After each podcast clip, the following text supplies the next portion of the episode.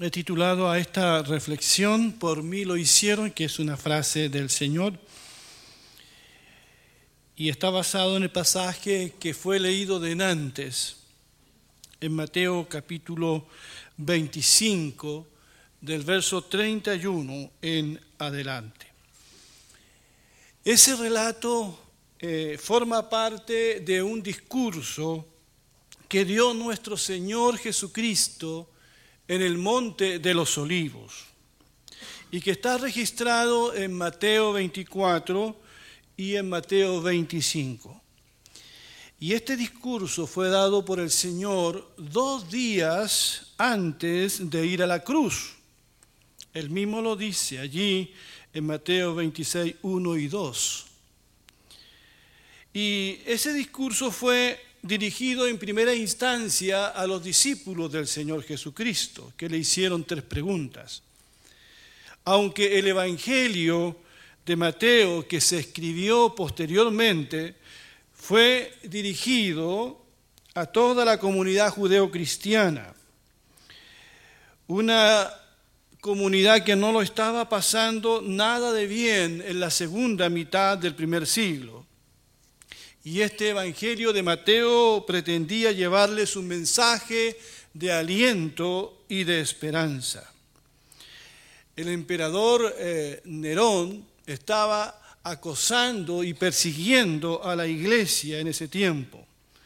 Y los discípulos pensaban que el Señor retrasaba su segunda venida. Algunos estaban posiblemente desanimados. Y perdiendo la fe en el triunfo final de la causa del Señor. Así que en este largo discurso de Mateo 24 y 25, Jesús les advierte a los suyos de los signos que marcarán el final de los tiempos y que solo serán el principio de muchos dolores, aunque aún no será el fin.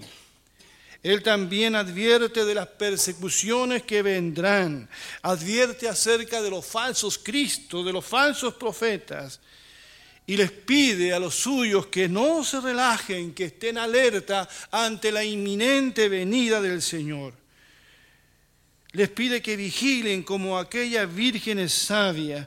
Les pide, también que, que sean responsables en el buen uso de sus talentos y de sus dones, porque Él, llegado el momento, les va a pedir cuenta. Mateo los anima con las palabras del Señor, recordándoles también que Jesús de Nazaret, es el Mesías y que Él volverá otra vez y que la historia de la redención tendrá realmente un buen final.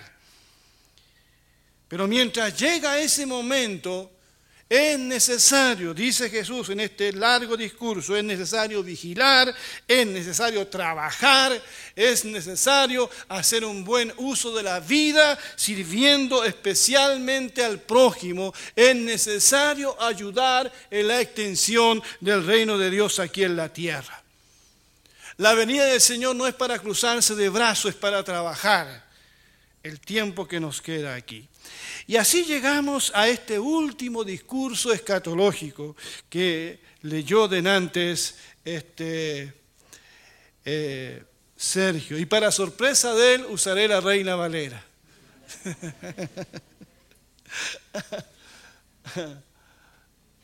Dice así, cuando el Hijo del Hombre venga en su gloria y todos los santos ángeles con él, entonces se sentará en su trono de gloria y serán reunidas delante de él todas las naciones. Entonces apartará los unos de los otros como aparta el pastor las ovejas de los cabritos y pondrá las ovejas a su derecha y los cabritos a su izquierda. Los primeros versos de, este, de, esta última parte del discurso de Jesús en el Monte de los Olivos realmente corresponden a la realidad. No es una parábola, es lo que va a ocurrir realmente. Es una descripción, descripción de la gloriosa segunda venida de Jesús. Ya antes, en el, verso, en el capítulo 24, verso 30, el Señor Jesús había dicho, entonces aparecerá la señal del Hijo del Hombre en el cielo y todas las tribus de la tierra harán lamentación cuando vean al Hijo del Hombre venir sobre las nubes del cielo con poder y gran gloria. Todos los pasajes que anuncian la venida de Jesús lo hacen en términos muy parecidos. Dice que viene rodeado de gloria el Señor. También lo dice eh, la escritura que vendrá con poder y autoridad. Nunca se habrá visto nada igual. La Biblia dice que la venida de Jesús hará temblar a las naciones. Muchos no querrán mirar, pero la Biblia dice que todo ojo le verá. Él viene a poner las cosas en su lugar. Él viene principalmente a juzgar. Viene con sus santos, viene con los ángeles y se sentará en su trono de gloria. El mismo que vino una vez como un indefenso niño en Belén, es el mismo que vendrá, pero rodeado de gloria, lleno de poder y autoridad. Vendrá como el juez de toda la tierra, de todo el universo ante, ante el cual cada nación y cada persona tendrá que dar cuenta. Y lo primero que hace aquí es separar a uno de otros separa a las ovejas de los cabritos, separa al trigo de la cizaña, porque el Señor tiene el conocimiento para hacer eso. Hasta el momento de su venida, el trigo como la cizaña han estado juntos, mezclados en este mundo, aún también mezclados en la iglesia visible, en las iglesias locales. Pero cuando Jesús regrese, Él hará la separación. A veces nosotros queremos hacer la separación. Pero el Señor nos, advirtió y nos dijo, no quiten la cizaña. Déjenla crecer junto al trigo, no vaya a ser que arranquen trigo y no cizaña. El Señor conoce quiénes son sus verdaderas ovejas.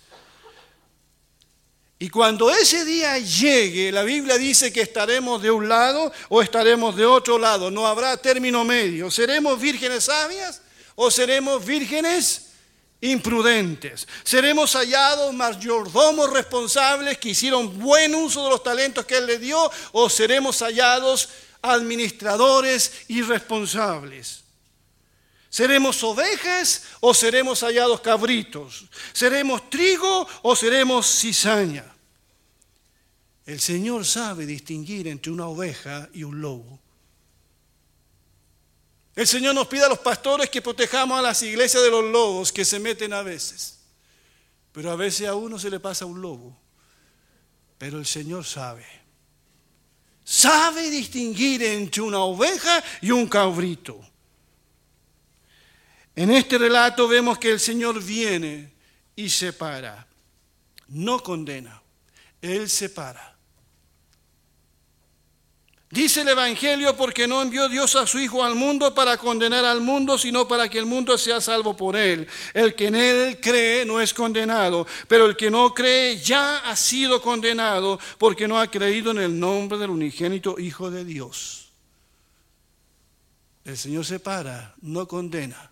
Es uno mismo el que se condena por no creer. Por no creer en la palabra del Señor. Entonces el rey dirá a los de su derecha, dirá, venid. Qué palabra más preciosa. Yo creo que elogio más grande que este no hay. Venid, bendito, le dice, bendito de mi Padre. Heredad el reino preparado para ustedes desde la fundación del mundo. Los llama benditos, bienaventurados, benditos con toda bendición espiritual. Poquito antes el Señor había dicho, buen, buen, bien, buen siervo y fiel, sobre poco has sido fiel, sobre mucho te pondré, pero aquí dice, venid, benditos de mi Padre, yo no sé qué es lo mejor. Yo no sé si es mejor escuchar bien, buen siervo y fiel, o escuchar, venid, benditos de mi Padre.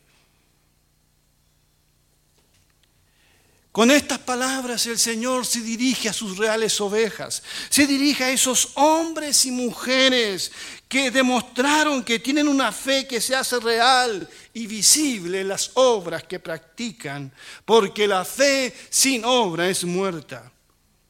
Y el que viene se los hace saber. Estos discípulos no tenían ninguna intención de obtener algo a cambio por todo lo que hicieron porque les salió de forma natural. ¿Y qué es lo que hicieron? Y el Señor aquí se los hace saber, porque tuve hambre y me disteis de comer, tuve sed y me disteis de beber, fui forastero y me recogisteis, estuve desnudo y me vestisteis, enfermo y visitasteis, en la cárcel y fuisteis a verme. Entonces los justos le responderán diciendo, Señor, ¿cuándo te vimos hambriento? Y te alimentamos, o sediento, y te dimos de beber. ¿Y cuándo te vimos forastero y te recogimos, o desnudo y te vestimos? ¿O cuándo te vimos enfermo o en la cárcel y vinimos a verte? Respondiendo el rey les dirá, de cierto digo, que en cuanto lo hicisteis a uno de estos mis hermanos más pequeños, a mí lo hicisteis. Algunas cosas me llaman la atención aquí. Según estas palabras, nosotros seremos juzgados de acuerdo a nuestra empatía y compromiso con los que sufren, con los más necesitados. Seremos juzgados por nuestra capacidad de amar o no a estas personas. Esto será determinante. Vemos aquí en este pasaje que nuestro Señor se hace uno con los pobres, con los más desvalidos y olvidados. No olvidemos que Él fue pobre, que Él sufrió el exilio y el Señor sabe lo que está hablando cuando habla de pobreza. La Biblia dice que por amor a nosotros, siendo ricos, se hizo pobre. El Señor se identifica con cada uno de ellos al mostrar, al decir que mostrar un acto de misericordia a ellos es como mostrárselo a Él mismo. Ya en Mateo capítulo 10 Jesús había dicho, el que a vosotros recibe, a mí me recibe. Y después, más adelante, dijo, y cualquiera que dé a uno de estos pequeñitos un vaso de agua fría solamente, por cuanto es discípulo, os digo que no perderá su recompensa. Así que el Señor se identifica con los necesitados hasta con la iglesia perseguida. ¿Se acuerdan aquellas palabras de Jesús a Saulo de Tarso? Saulo, Saulo, ¿por qué me persigues? Así que el Señor se identifica con la iglesia perseguida, pero también con aquellos que sufren necesidad. No que ellos sean Jesús, pero se identifica con ellos. Y ese amor ese amor, esa misericordia se hace evidente en cosas concretas, dice aquí, dando de comer, de beber, hospedando, vistiendo, visitando al enfermo y encarcelado, es decir, supliendo las más mínimas necesidades de estas personas. Hoy podríamos agregar muchas otras cosas más que se podrían hacer como escuchar, por ejemplo. Hay mucha gente que necesita ser escuchada, que lo único que quieren es un oído que los escuche. Quieren hablar, quieren ser escuchados.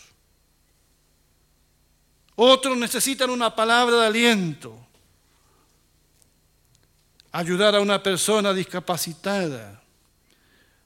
Donar sangre. Ayudar a encontrarle trabajo a un padre de familia.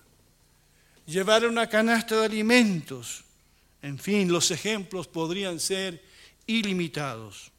Lo ven, no son cosas difíciles de hacer las que Jesús destaca aquí. Son cosas que todos podríamos hacer, que no cuestan mucho dinero, porque lo único que se requiere es voluntad y amar y ver a la manera de Jesús.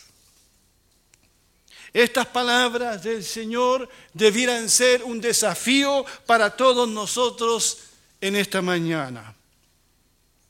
Hoy, en el mundo en el que vivimos, en el país en el que vivimos, le sacamos fotografía a la pobreza. Hacemos estudios y análisis, pero no hacemos las cosas sencillas que, que nos pide Jesús. Usamos a los pobres para encuestas y para obtener votos. A veces muchos cristianos nos ponemos en lugar de un juez y juzgamos por las condiciones de vida que está viviendo mucha gente y en vez de ayudar, ¿verdad? Nos preguntamos por qué, qué habrán hecho para llegar a la cárcel. ¿Qué habrán hecho para estar enfermos? ¿Qué habrán hecho para estar con SIDA? ¿Qué habrán hecho para vivir en situación de calle? Pero el Señor aquí no nos pide que nosotros juzguemos el por qué, sino que sencillamente ayudemos. Porque vaya que un sector de la iglesia evangélica que es buena para condenar. Somos expertos en eso. a esas personas que hemos visitado en la calle en estos días, quizás podríamos no ayudarle porque quizás, ¿por qué llegaron a esa situación de alcoholismo y abandono? Pero el Señor no nos manda eso. Nos manda sencillamente a socorrerlos y ayudarlos. Doy gracias a Dios porque el Señor en este año nos ha estado moviendo a actos de misericordia. Por eso las hermanas no deben dejar de asistir al hogar de niñas. Debemos seguir ayudando con nuestra canasta a aquellos hermanos que lo necesitan. Gracias a Dios por el ministerio semejantes que está preparando su segundo banquete de Lucas. Gracias por los varones que están saliendo a visitar. Gracias por aquellos hermanos y hermanas que yo sé que a título personal ¿verdad? Están asistiendo a personas en necesidad. Y este es el desafío de esta mañana, que como iglesia local podamos hacer lo que a nosotros nos corresponde. Hermanos y amigos, vamos a pasar una sola vez por este mundo. No vamos a pasar dos veces. Esta es la única vida que tenemos para hacer la voluntad de Dios, para hacer estos actos de misericordia, para ayudar a extender el reino de Dios en esta tierra, para llevar consuelo, una palabra de esperanza a aquellos que más lo necesitan. Esta es la única vida que tenemos. Yo ya cumplí 60 años, sé que me queda poco tiempo, poco tiempo, y ese tiempo debemos invertirlo invertirlo en mostrar estos actos de misericordia. La Biblia dice que el Señor está del lado de los que más necesitan. Tanto el Antiguo Testamento, usted ha escuchado el mensaje de los profetas, de los profetas mayores y menores. La Biblia nos pide a nosotros que seamos misericordiosos. Porque todas las personas, aún esa persona más desvalida, esa persona que ya no sabe razonar, que ni siquiera quiere ir a vivir a un albergue que le ofrece el municipio, porque ha perdido la noción del tiempo, la, noción de su vida. Esa persona todavía es una persona y todavía tiene la imagen de Dios en su vida.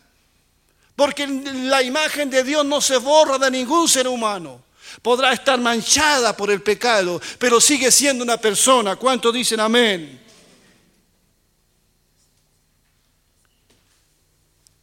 Y somos llamados nosotros a eso. Lo que llama la atención en este relato es que estas ovejas, estos discípulos que hicieron lo que tenían que hacer, no se hayan dado cuenta que acogieron y socorrieron al Señor. Entonces, los justos le responderán diciendo, Señor, ¿cuándo te vimos hambriento y te alimentamos? ¿O sediento y te dimos de beber? ¿O cuándo te dimos forastero y te recogimos? ¿O desnudo y te vestimos? ¿Cuándo? ¿O cuándo te vimos enfermo en la cárcel y fuimos a verte? Ellos no recuerdan haber visto a Jesús allí. Pero la respuesta del Señor los sorprende. De cierto digo que en cuanto lo hiciste a uno de estos mis hermanos más pequeños, a mí lo hicisteis. Estos discípulos no estaban conscientes de que las buenas obras no las buenas intenciones, estos gestos de amor y misericordia que mostraron a los más olvidados y postergados, era como hacérselo al Señor Jesucristo. O sea, no andaban buscando reconocimiento, lo hicieron porque les salió hacerlo sencillamente. Qué sorpresa recibieron estos discípulos. Hermanos, y esta debe ser nuestra mayor motivación. Esto que Jesús dice aquí. De cierto digo que en cuanto lo hicisteis a uno de estos mis hermanos más pequeños, a mí lo hicisteis. En otra parte, Pablo dice que todas las cosas que nosotros hagamos, digamos, debemos hacerla en el nombre del Señor. Todas las cosas. ¿Quiénes son estos hermanos míos más pequeños?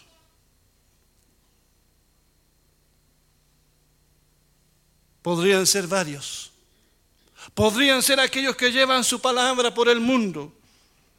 En esos días de persecución necesitaron la asistencia y la misericordia de mucha gente. Podrían ser aquellos que hacen la voluntad de Dios. Podrían ser los niños, según Mateo 18, 5 al 6. Pero según este pasaje, también son los más postergados de la sociedad. En fin, todas las personas que están a orillas del camino, ¿verdad?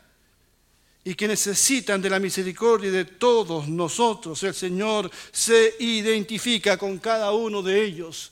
Por eso en el libro de Gálatas, en el capítulo 6, verso 9 al 10, dice, no nos cansemos pues de hacer bien, porque a su tiempo segaremos y no desmayamos. Así que según tengamos oportunidad, dice, hagamos bien a todos y mayormente a los de la familia de la fe. Claro que sí, pero bien a todos. No mirando si son cristianos o no son cristianos, no mirando su condición, no mirando absolutamente nada, hacer el bien. Es el llamado, es el desafío del Señor para nosotros en esta mañana. Pero este discurso, lamentablemente, no termina aquí. Esa es la primera parte. La segunda parte dice, entonces dirá también a los de la izquierda, apartados de mí, malditos, al fuego eterno preparado para el diablo y sus ángeles. Porque tuve hambre y no me disteis de comer, tuve sed y no me disteis de beber Fui forastero y no me recogisteis. Estuve desnudo y no me vestisteis, enfermo y en la cárcel y no me visitasteis.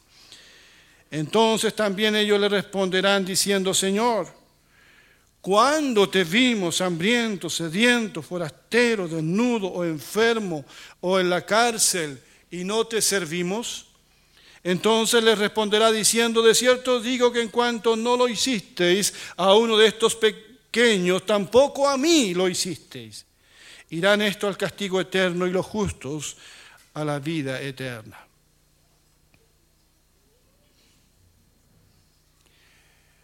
Estos son los que no ven la necesidad, los que viven en su mundo de vils y paz, los que viven vidas paralelas, los que viven en otro mundo, en otro país,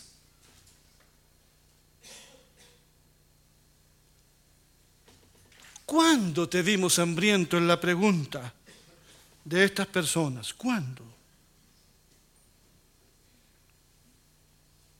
Ellos no vieron. Cuando uno lee el Evangelio, una de las cosas, y lo he dicho antes, una de las cosas que uno aprende es que aprende a ver como Jesús. Yo les pido que llegue a su casa esta semana y empiece a leer el Evangelio, pero no a leerlo con ese, a veces nos ponemos con esas cositas que se ponen los caballos, ¿cómo se llama? Lea el Evangelio como si nunca lo hubiese leído. Es difícil eso, porque estamos predispuestos en nuestra lectura del Evangelio. Lea el Evangelio como si nunca, lo, olvídese de los comentarios bíblicos, olvídese de, lo que, de, los apuntes que tiene en su Biblia al pie de página, no, el Evangelio. Sin comentario adicional, lea el Evangelio y descubra las cosas que Jesús veía y que los demás no veían. Lea el Evangelio como si fuera la primera vez y se va a sorprender.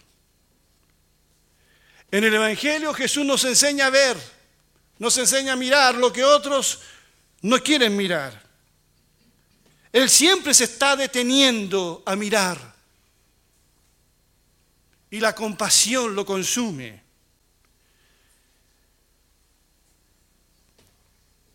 ¿Ves esta mujer? le dice al fariseo. Allí viene una comitiva a enterrar al hijo único de una mujer y Jesús vio a la mujer y tuvo compasión de ella. Caminaba con sus discípulos y se detuvo a ver a un ciego y los discípulos fueron obligados a ver ese ciego. Contó la historia del buen samaritano. Uno solo vio a ese hombre herido, los otros no lo vieron. Jesús nos enseña a mirar, a detenernos a mirar. Porque vamos por la vida sin mirar. Solamente miramos por lo nuestro, por nuestras cosas, por nuestro círculo. No miramos más allá. Nuestra, mirada es muy limitada.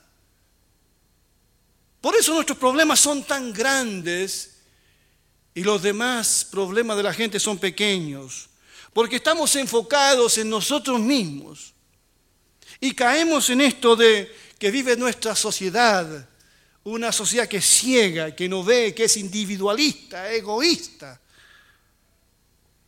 ¿Cuándo te vemos hambriento? ¿Cuándo fue eso?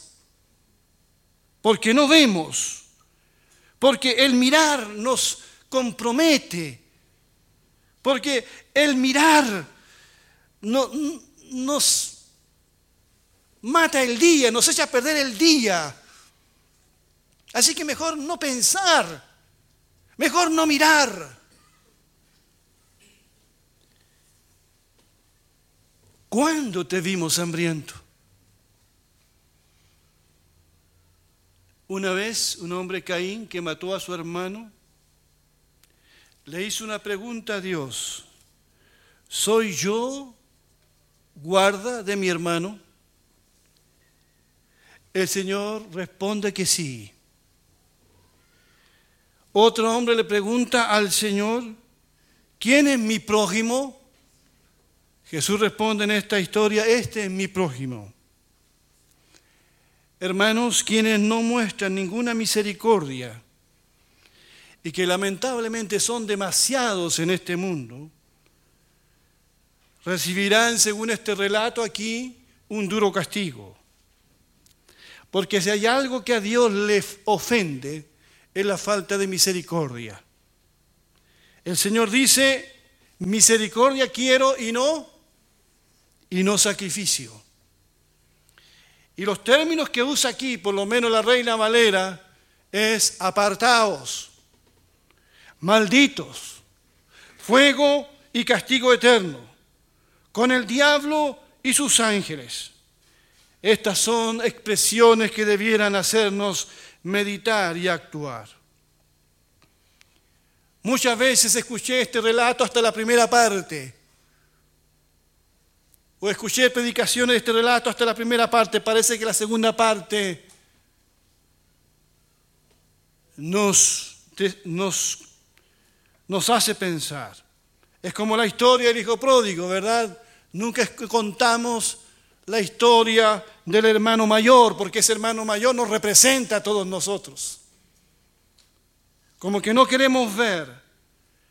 Pero este relato no termina en la primera parte, este relato termina diciendo cuál será el fin de aquellos que practican la justicia y la injusticia, de aquellos que muestran actos de misericordia y de aquellos que no muestran actos de misericordia.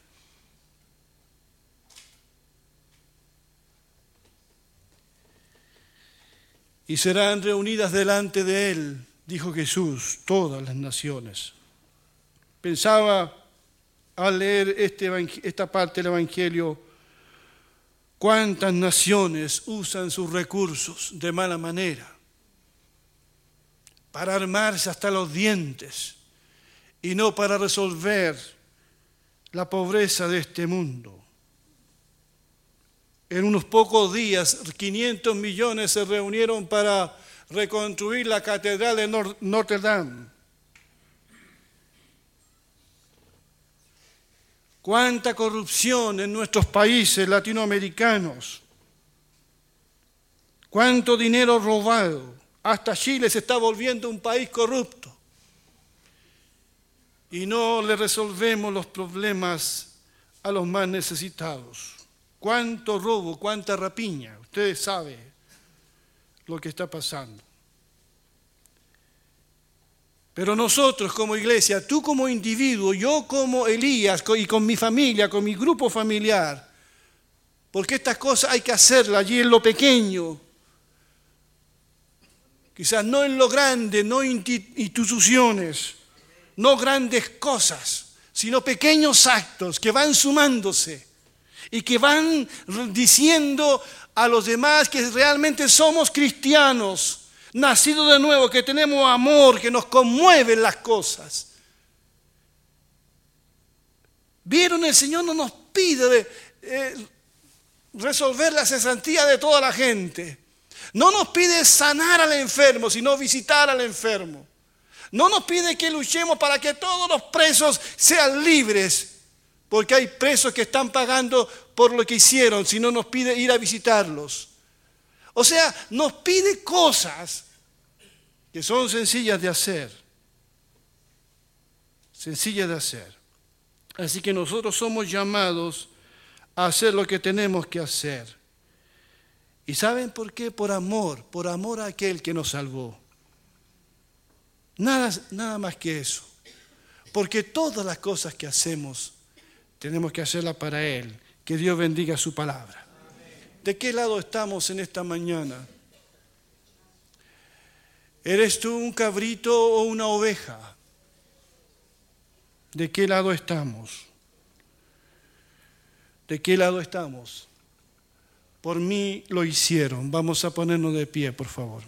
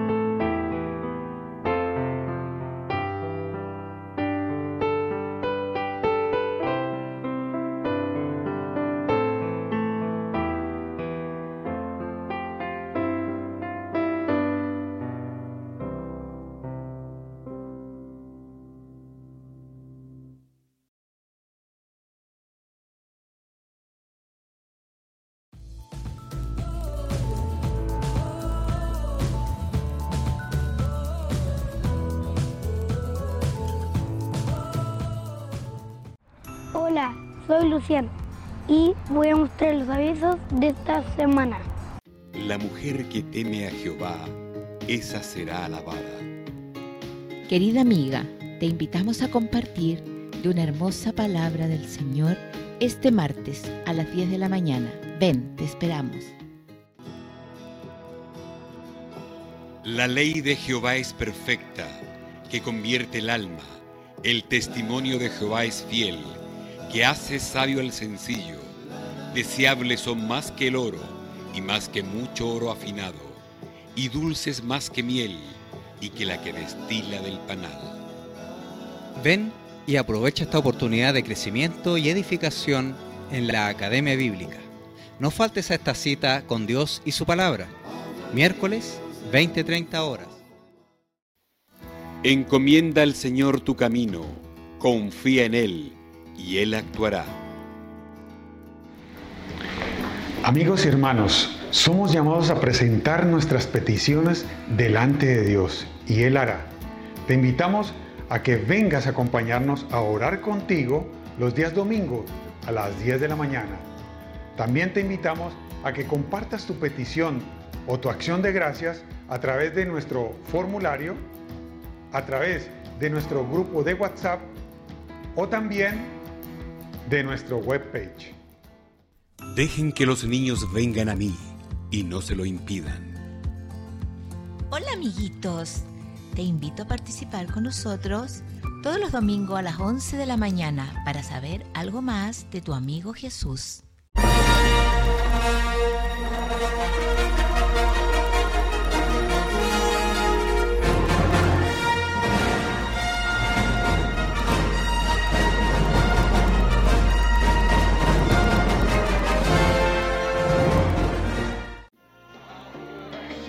Sal deprisa por las plazas y los callejones del pueblo y trae acá a los pobres, a los inválidos, a los cojos y a los ciegos.